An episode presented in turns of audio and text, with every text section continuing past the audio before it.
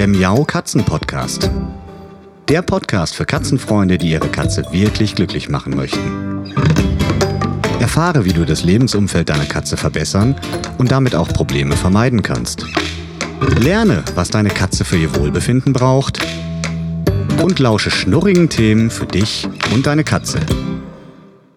Hallo und herzlich willkommen zu einer neuen Folge Katzenpodcast. Ja, wenn ihr im Hintergrund ein leises Schnaufen hört, das ist Dolly. Die ratzt nämlich gerade lautstark hier in ihrem Kommandokörbchen unter meinem Schreibtisch, während ich diese Podcast-Folge aufnehme. Heute widme ich mich einem Thema, was mir beruflich, unter den Nägeln brennt ist vielleicht nicht richtig, aber was mich beruflich quasi täglich begleitet, was mir aber für die Katzen, Katzenthemen, Katzenhalterthemen wirklich unter den Nägeln brennt. Und zwar ist das Medienkompetenz für Katzenhalter. Das klingt jetzt erstmal unschnurrig, ist es aber gar nicht, denn auch wir Katzenhalter informieren uns bewusst oder unbewusst über die Medien. Und diese Podcast-Folge soll jetzt nicht fachlich oder gar vollständig die Medienwelt erklären, das überlasse ich wirklich den Medienexperten, aber sie soll einen kleinen, ganz naiven und unschuldigen Blick auf die Informationswelt liefern und dazu anregen, seine Informationsquellen vor allem in Bezug auf Entscheidungen für die Katze genau zu prüfen und Informationen immer mit ausreichend Skepsis zu beurteilen. Also ein kurzer Überblick zum Thema Medien und dann geht es darum, was Medienkompetenz für uns Katzenhalter bedeutet. Zu den Medien zählt natürlich das Fernsehen inklusive den unzähligen TV-Formaten, also angefangen mal bei den Tagesthemen bis zu Big Brother gibt es auch. Die gesamte Welt der Printmedien, von der Tageszeitung über die beliebte Bildzeitung, die ja eigentlich niemand liest, wenn er gefragt wird, aber die doch erstaunlich hohe Verkaufszahlen hat, bis zum regionalen Käseblättchen. Ja, das Radio, heute sogar ergänzt durch Podcasts, ihr hört ja gerade auch einen, gehört natürlich auch dazu. Und nicht zu vergessen das Internet. Und ganz gleich, welche Mediensparte wir uns ansehen, es gibt diejenigen Medien, die sich eher der Unterhaltung widmen, deren Informationsgehalt also ja eher niedrig bis gar nicht vorhanden ist. Es gibt, wenn auch nur wenige Medien, die eher wissenschaftlich angehaucht sind, in denen es also um echte Erkenntnisse, Daten und Fakten geht, um Menschen zu informieren und aufzuklären. Die gibt es natürlich auch. Und es gibt viele Medien dazwischen, bei denen es eigentlich nur darauf ankommt, irgendwie an Zuschauer, Leser oder Homepage-Besucher zu kommen. Man möchte dann mit den veröffentlichten Inhalten, also ganz egal auf welchem Kanal und auch ganz gleich wie hoch oder niedrig der tatsächliche Informationsgehalt ist, in erster Linie die sogenannte Reichweite erzeugen. Reichweite habt ihr wahrscheinlich schon mal nebenher mitbekommen. Da geht es wirklich darum, wie erreiche ich möglichst viele Leute. Und wenn ich sehr viele Leute erreiche, sehr viele Menschen erreiche mit dem, was ich mache, in meinem Podcast, in meiner, äh, auf meiner Homepage, in meinem Blog, wo auch immer, dann habe ich eine hohe Reichweite. Wenn ich wenig Menschen erreiche, dann spricht man von einer niedrigen Reichweite. So ist es mal ganz einfach ausgedrückt. Ja, und in den meisten Fällen dient die Reichweite allein zu dem Zweck, Werbung zu verkaufen. Das heißt, wenn ich mit meinem Blog sehr, sehr viele Menschen sowieso schon erreiche, weil ich den irgendwie über Jahre aufgebaut bin, dann kommen Werbemenschen her und sagen, hey, ich biete dir an, du hast so eine tolle Reichweite, du kriegst ein bisschen Geld von mir, ähm, platzier doch meine Werbung. So funktioniert das. Und so sieht es heutzutage leider bei den meisten Medienangeboten aus. Und das macht es natürlich mehr oder weniger schwierig. Und das ist auch ein bisschen der Grund dafür, weshalb ich ähm, bislang keine Werbung habe, weder im Podcast noch auf meiner Katzenseite, bis auf meine eigenen Produkte. Denn ich möchte wirklich informieren. Mein Anliegen ist es, aufzuklären. Das heißt, Informationsgehalt so gut wie möglich, so hoch wie möglich. Also gründlich und gut recherchierte Inhalte, mit denen man dann auch wirklich etwas anfangen kann. Aber wie gerade beschrieben, oft sieht es leider anders aus. Es geht darum, Werbung zu verkaufen, also Reichweite zu erzeugen und Werbung zu verkaufen. Und es gibt da sogar noch eine echt fiese Raffinesse, die mh, mm, ja eigentlich schon zur Tagesordnung gehört. Selbstverständlich wird auch immer mal wieder Werbung in Form von Texten oder getarnt als Reportage in die Informationen gemischt. Informationen, die sich wie Nachrichten lesen oder anfühlen, aber eigentlich Werbung sind. Und das macht's echt kompliziert. Ich erinnere mich da an mein Studium. Ich habe ja Kommunikation studiert und ich hatte meine erste Stunde im Fach PR, also Presse- und Öffentlichkeitsarbeit. Und der Dozent, der gab uns auch so einen Überblick, was Presse- und Öffentlichkeitsarbeit überhaupt ist, was man da macht. Und der fragte dann so ganz beiläufig, ähm, wer von uns die Zeitung aus den Apotheken kennen würde. Fast alle hoben dann natürlich die Hand, ich auch. Und dann fragte er, wie wir die Qualität der Inhalte dieser Zeitung einschätzen würden. Also sinngemäß, wer von euch glaubt denn alles, was da drin steht und würde auch auf Basis dieser gelesenen Inhalte Entscheidungen treffen. Und wieder gingen fast alle Hände hoch. Und ich habe mich zwar nicht gemeldet, weil ich in dem Moment noch so ein bisschen nachgedacht habe, wie ich das einschätzen würde, habe dann aber auch so für mich gedacht, ja, in meiner Familie ist es durchaus üblich, also meine Großeltern vor allem, die haben diese Apothekenzeitung auch immer mit nach Hause gebracht und da standen tatsächlich dann manchmal so Tipps drin für den Winter, für Erkältungen und da wurde dann auch nachgehandelt. Also die Empfehlung, die hat man durchaus für bare Münze genommen.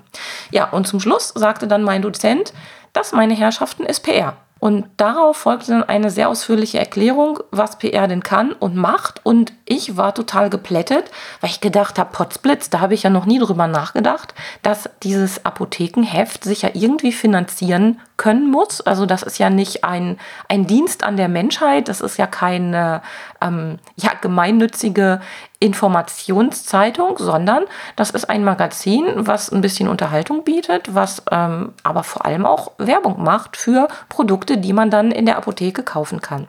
Ja, jetzt ist es so, dass es das Fernsehen, das Internet und auch das eben genannte Apothekenblättchen zwar schon ganz, ganz lange gibt, aber es gehen dennoch viele Menschen davon aus, immer noch, dass das, was sie, egal aus äh, welchem Kanal sie Informationen beziehen, dann auch wahr ist.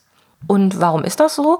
Ganz einfach, der Mix aus Werbung, PR, Fakten, Informationen, Unterhaltung ist wahnsinnig schwierig zu trennen. Gerade wenn es um Themen geht, die wir nicht so gut kennen, wo wir keine Experten sind, kein eigenes Hintergrundwissen haben, da fällt man ganz, ganz leicht auf Informationen herein, wo man denkt, ja, das, das klingt plausibel und es wird ja auch ganz bewusst so gesteuert. Es wird mh, mm, in einem Kontext untergemuschelt, der dann vielleicht ähm, wirklich wissenschaftlich fachlich klingt oder ähm, wo man den Eindruck bekommt, hey, die meint da jetzt gut mit einem, die wollen ähm, mich informieren und schon ist man in die Falle reingetappt. Und an dieser Stelle möchte ich den Schwenk zu den Katzen, also zu unserem Katzenthema machen, denn das betrifft uns eigentlich täglich. Ich habe ja eingangs schon gesagt, ähm, wir Katzenhalter treffen oft bewusst oder auch unbewusst Entscheidungen, die durch Informationen, die wir bewusst oder unbewusst aus den Medien bekommen haben.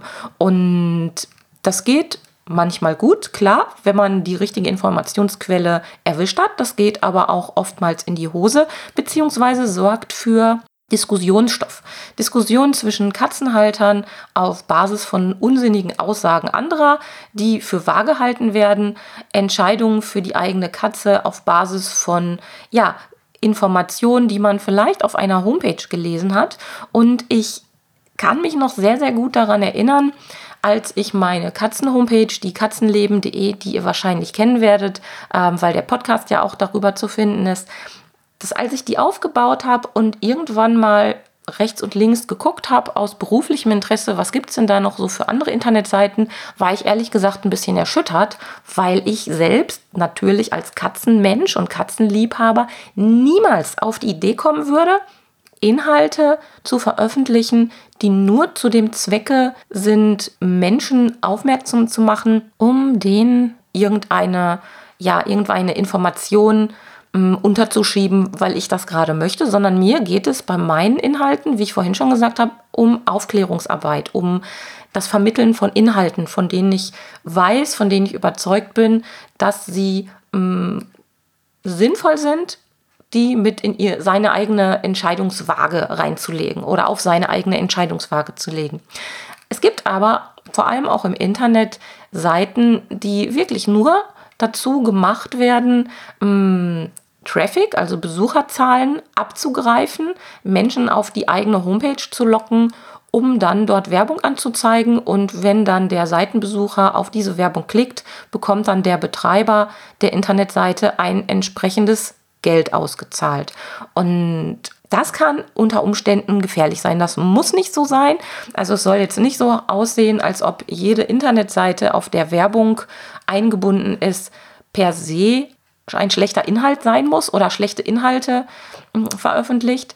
Aber es gibt solche Seiten und das ist einfach wichtig zu wissen, dass man, wenn man online unterwegs ist, nicht einfach denkt, okay, da hat jetzt jemand so offensichtlich äh, und überzeugend geschrieben, dass Thema XY so und so ist, dann glaube ich dem das, sondern man sollte dann immer noch mal überprüfen, was hat die Person für einen Hintergrund, beschäftigt sie sich ernsthaft mit dem Thema, hat sie vielleicht eine spezielle Ausbildung zu dem Thema genossen oder ähm, gibt es irgendeinen anderen Kontext, der einen dann dazu äh, veranlasst zu sagen, okay, die Informationen haben Gehalt und die Informationen kann ich glauben. Es gibt oft Seiten, Homepages, auf denen dann einfach nur danach gegangen wird. Im Internet wird das Thema Katze XY sehr, sehr häufig gesucht von Katzenhaltern, weil die Frage einfach im Katzenhalteralltag häufig aufkommt. Und die Seitenbetreiber, die die Seite aufbauen, sagen sich, okay, wenn ich jetzt eine Homepage aufbaue zum Thema Katze XY, dann habe ich gute Chancen, da ganz, ganz viele Seitenbesucher zu bekommen, also auch eine hohe Reichweite zu haben mit meiner Seite und dann lohnt sich das unter Umständen. Und ich finde, es gibt so, so Grauzonen, wo man vielleicht noch ein Auge zudrücken kann. Aber was mich halt echt aufgeregt hat, waren Internetseiten von Menschen, die gar keine Ahnung rund um das Thema Katze hatten. Das konnte man dann als ja, belesener Katzenhalter mh, mm, dann relativ schnell erkennen, wenn man sich die Inhalte der Seite dann echt mal zu Gemüte geführt hat. Und das finde ich geht gar nicht. Und das gibt es nicht nur in unserer Katzenwelt, das gibt es natürlich auch in äh, anderen Themenbereichen. Das gibt es wahrscheinlich auch bei Babys, habe ich mich noch nie drum gekümmert.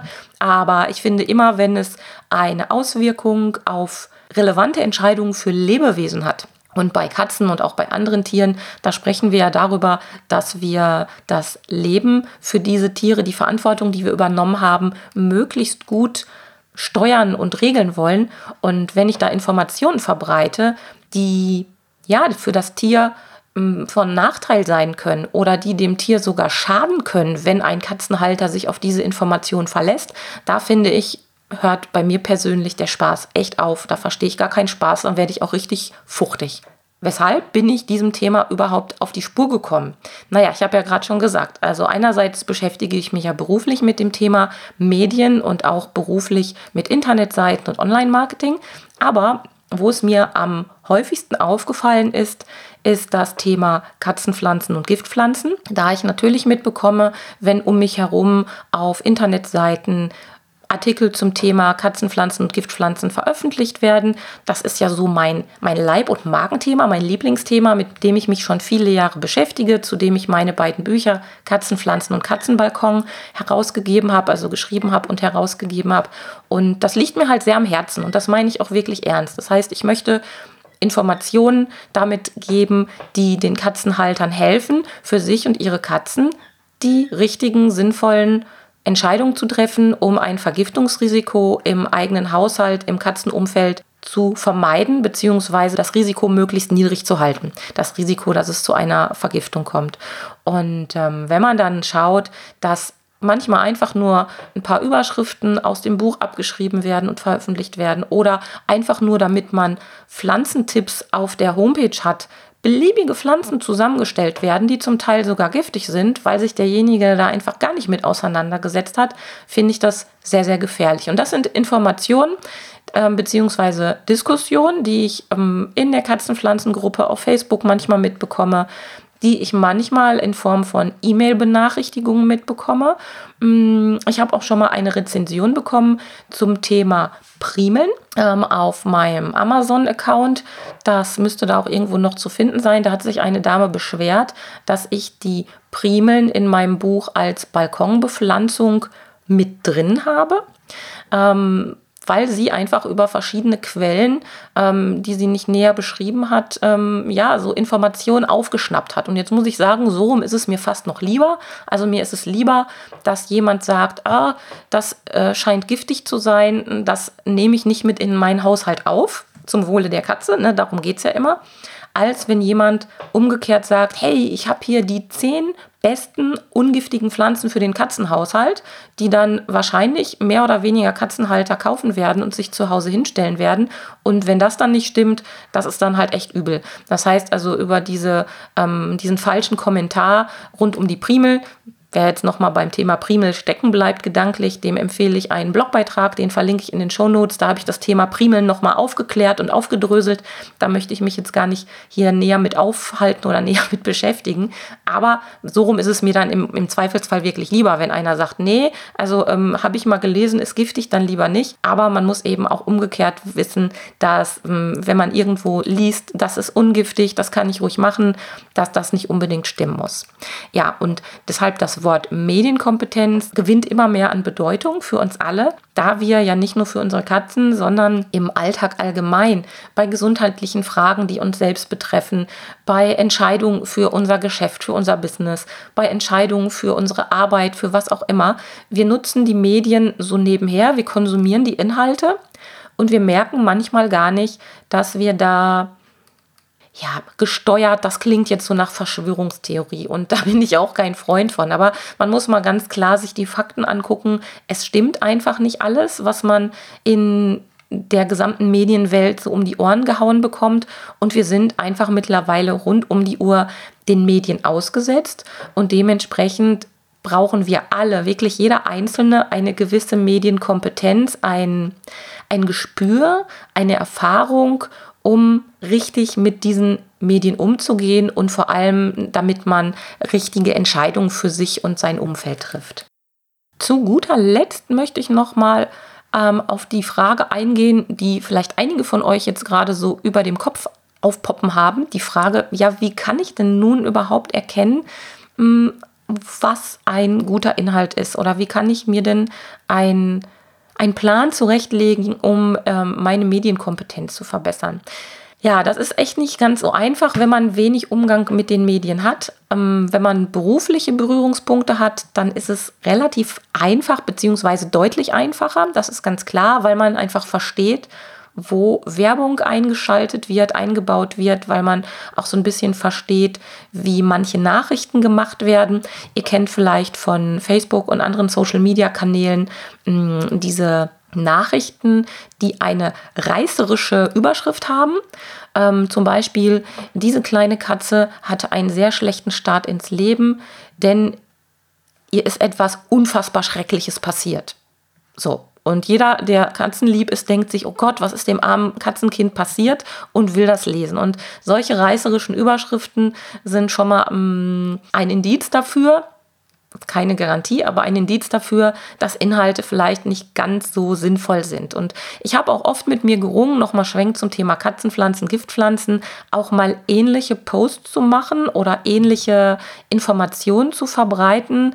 Ähm, also wirklich so ganz platt auf die zwölf. Ähm, diese fünf Pflanzen äh, können deine Katze töten. Also richtig, bam, töten. So. Ihr merkt schon, das geht mir irgendwie äh, auch gar nicht leicht über die Lippen. Das mag ich nicht. Ich finde das, ähm, auch wenn es richtig ist, es gibt Pflanzen, die wirklich so giftig sind, aber ich mag es nicht. Ähm, weil es eben diesen reißerischen Charakter hat der Boulevardzeitschriften, wo es nur darum geht, äh, die Leute irgendwie in, in den Bann zu ziehen. Hm, jetzt kann man an der Stelle nochmal überlegen, wenn es doch einem guten Zweck dient, dann ist es doch auch okay. Ja, vielleicht. Ich bin da einfach nicht so für zu haben. Und es ist einfach ähm, dann wieder noch schwieriger, wenn jetzt alle anfangen, mit diesen reißerischen Überschriften zu arbeiten, dann fällt die Unterscheidungsmöglichkeit dann noch schwerer oder die ja, dann, dann fällt es noch schwerer, eine Entscheidung zu treffen, ist das jetzt ein guter Inhalt oder nicht. Ja, also so reißerische Überschriften sind ein Indiz dafür, dass die Qualität des Inhalts wahrscheinlich nicht so das äh, Gelbe vom Ei ist. Dann gibt es manchmal auf Homepages zum Beispiel im Impressum, ähm, da denkt man erst, das ist eine total wissenschaftliche, manchmal sogar tiermedizinische Informationsseite, ein Portal für Katzenhalter äh, von Experten, für Experten oder für, für katzenliebe Menschen. Und im Impressum stehen dann manchmal so Sachen wie äh, Medienagentur XY nichts gegen Medienagenturen. Ich beschäftige mich ja beruflich auch damit. Aber mh, hm, oft ist das so, dass die Inhalte für sehr, sehr wenig Geld eingekauft werden. Also man geht dann wirklich her und sagt, okay, ich möchte wieder das super Thema Katze XY. Ähm, da wird oft nachgesucht. Da möchte ich gerne Inhalte aufbauen, wieder um Werbung zu verkaufen, ne? ganz klar. Und ähm, dann kauft man sich Inhalte zusammen. Es gibt Agenturen, die Texte schreiben und die Agenturen ähm, haben Qualitätsmerkmale von geringer Qualität, also von eher oberflächlichen Inhalten bis zu wissenschaftlichen Inhalten. Und die wissenschaftlichen Texte oder die ähm, Texte mit sehr viel Tiefgang, die sind dann natürlich teurer. Und dann werden in der Regel Billigtexte mit wenig bis keinem Informationsgehalt zusammengekauft. Da sind dann auch oftmals falsche Informationen drin verpackt. Das finde ich immer sehr, sehr ärgerlich, wenn ich das lese. Das lese ich also auch nicht nur im Internet, das betrifft auch manche Kundenmagazine, nicht alle. Es gibt da sehr renommierte, ich schreibe ja auch für einige, ähm, aber es gibt eben auch Kundenmagazine, wo die Qualität mal sehr hoch war und dann aus Kostengründen abgerutscht ist, wo dann plötzlich ähm, Billigartikel eingekauft wurden. Und wenn man dann als ähm, belesener Katzenmensch mal so durchblättert und einfach so quer liest, dann merkt man schon sehr schnell, entweder der Informationsgehalt, der ist jetzt nicht besonders tief, ähm, tief, also tiefgehend, Informationsgehalt nicht besonders hoch, so ist es gemeint. Oder ähm, da stehen manchmal auch Sachen drin, die sehr missverständlich sind oder wo ganz klar jemand recherchiert hat, der themenfremd ist und ein Thema falsch verstanden hat und dann falsch interpretiert hat. Also das gibt es sehr, sehr oft.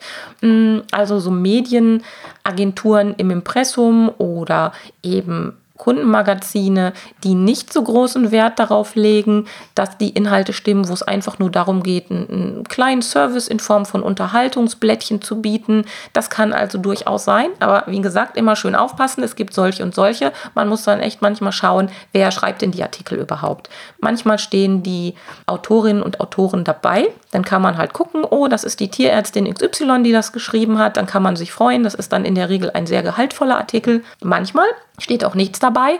Da kann man gar nicht so richtig herausfinden, wer der wahre ähm, Autor dieses Textes ist.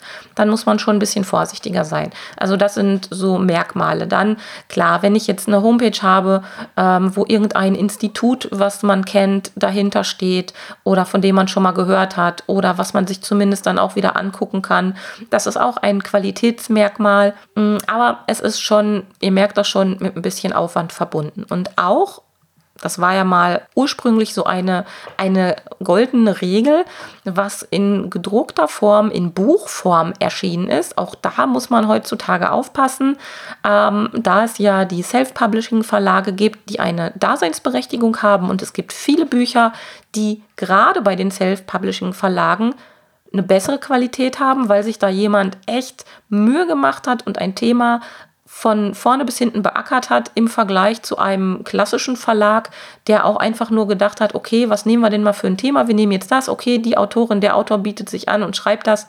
Und dann kommt ein eher, ja, Larifari-Inhalt bei raus. Und dann kann es durchaus sein, dass das Buch von einem Self-Publishing-Verlag, was aber von einem echten Experten geschrieben wurde, qualitativ hochwertiger ist als das Buch von einem renommierten Verlag, aber Nichtsdestotrotz muss man halt gucken. Man hat noch so ein bisschen im Hinterkopf, das gedruckte Wort sticht. Also sprich, wenn es in Buchform eine Information gibt oder wenn man eine Information aus Büchern hat, dann muss das stimmen und dann muss das wahr sein. Und auch darauf kann man sich heutzutage leider nicht mehr verlassen. So, also ich möchte euch da nicht mit verunsichern. Darum geht es mir absolut nicht. Es geht mir darum, ein bisschen das Bewusstsein zu schärfen und ja, euch anzuregen, ähm, sich alles mal so ein bisschen genauer anzugucken und im Zweifelsfall zu überlegen, wer profitiert denn von dem Text da gerade, den ich lese? Oder wer profitiert denn von dem redaktionellen Beitrag, den ich da gerade lese, von der TV-Sendung? Also es gibt ja auch im Fernsehen zunehmend Dokumentation, die ja, so, so erklären, wie, ich sage jetzt mal, wie kommt die Suppe in die Dose? Und das ist immer ganz nett anzusehen, weil man ja da Einblicke bekommt, die man im Alltag eigentlich nicht hat. Aber da ist doch auch ganz klar, wenn man die Marke der, der Suppe genannt bekommt, dann ist das wahrscheinlich eher eingekauft und Geld geflossen, weil ansonsten würden die mit Sicherheit nicht namentlich im Fernsehen genannt werden.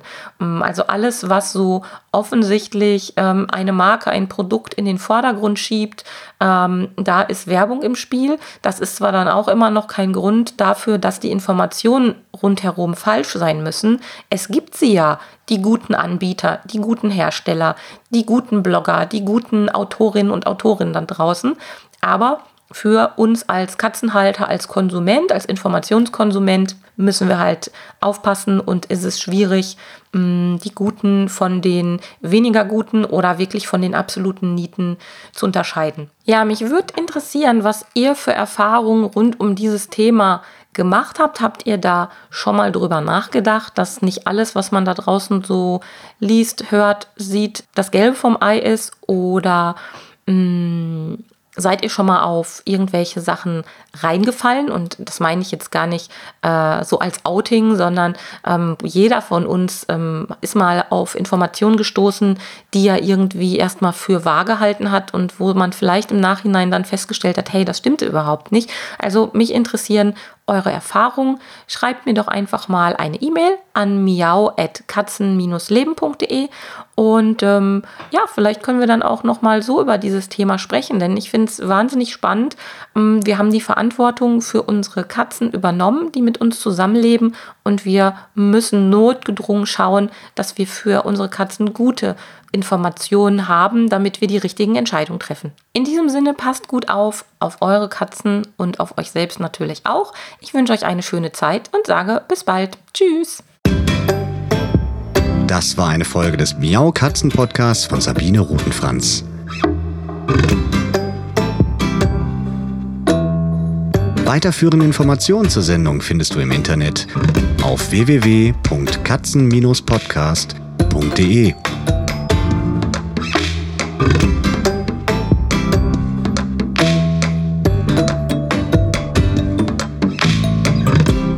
Und jetzt aus die Maus.